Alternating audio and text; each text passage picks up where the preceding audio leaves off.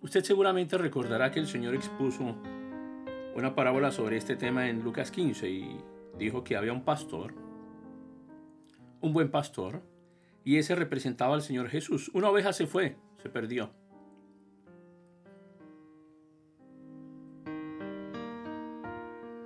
Y él podía haber dicho, bueno, pues que se vaya, ya tenemos a 99 bien seguras. Tenemos un buen porcentaje del rebaño.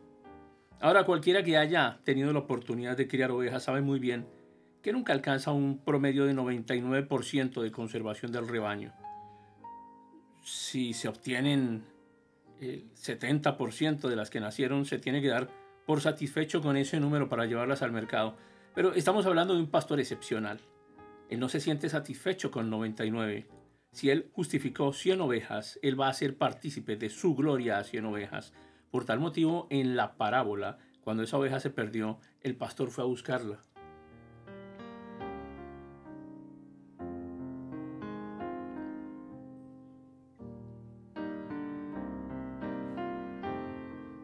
Y así sucede día a día.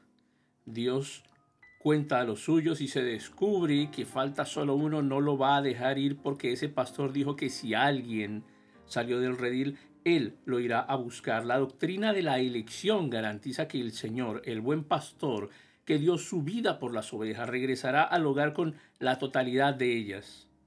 Esta no es una doctrina para asustar a nadie, es una gran doctrina, es una doctrina maravillosa, quiere decir que yo estaré allí, quiere decir que usted estará allí si es que ya ha confiado en Él. Esta es una de las doctrinas más reconfortantes que tenemos en estos días de incertidumbre en que vivimos. Luego el apóstol Pablo continuó con el versículo 31 y dijo, ¿qué pues diremos a esto? Si Dios es por nosotros, ¿quién contra nosotros?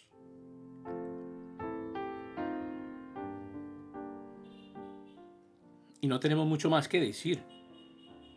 Porque se trata de una reconfortante realidad. Dios está de parte nuestra. Nadie podrá presentar una acusación contra nosotros en su presencia. El apóstol fue bien específico en esta situación y nos dijo en el versículo 32, el que no escatimonia a su propio Hijo, sino que lo entregó por todos nosotros, como no nos dará también con él todas las cosas.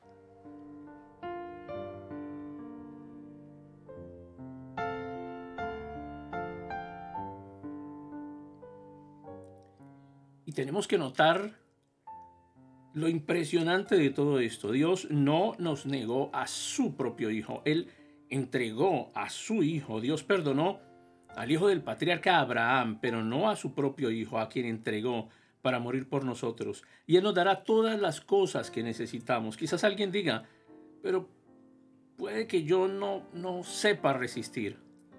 Pero Él le sostendrá. El pastor es el que guarda, el que sostiene a sus ovejas y sus ovejas están seguras. No porque sean inteligentes, pues más bien son torpes, como bien sabe cualquier pastor de ovejas. Además son indefensas. No tienen garras filosas, no se pueden proteger a sí mismas, tampoco tienen afilados colmillos.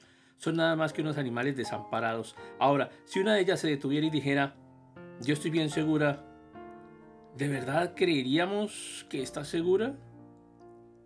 Y sí, Ahora, sería gracias a su inteligencia y habilidades y a sus fortalezas y no. ¿Cómo estaría segura entonces? Porque tiene un gran pastor. Y mi pastor me dice que yo estoy seguro